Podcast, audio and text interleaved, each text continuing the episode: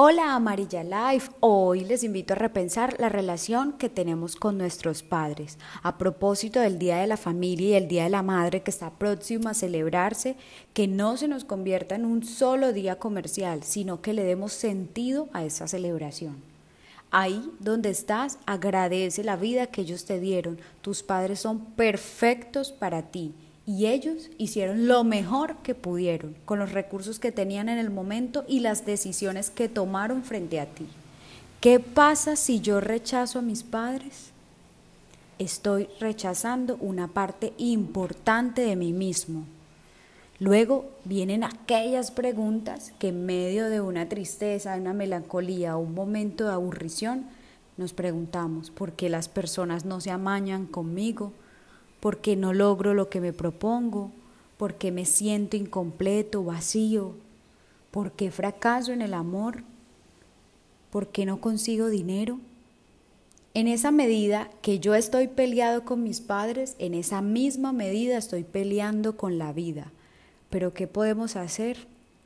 Agradecer y honrar los padres que llevo conmigo, en mis genes, en mi forma de ser, en mi forma de caminar, en mis decisiones, en mi corazón para crecer y florecer.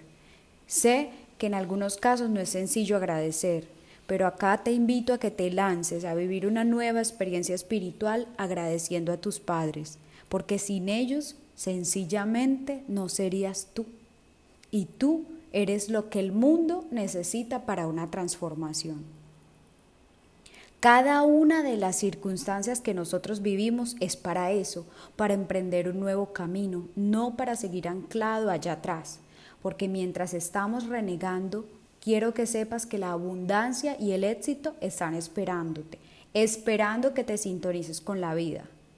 Sabes, ya no eres el niño, eres el adulto y en amor propio es necesario crecer y que gracias a esa vida que te dieron tus padres puedas ir hacia adelante, no hacia atrás. Por último, llévate este mensaje para que lo consultes con la almohada. Si quieres cambiar el mundo, ve a casa y ama a tu familia. Gracias.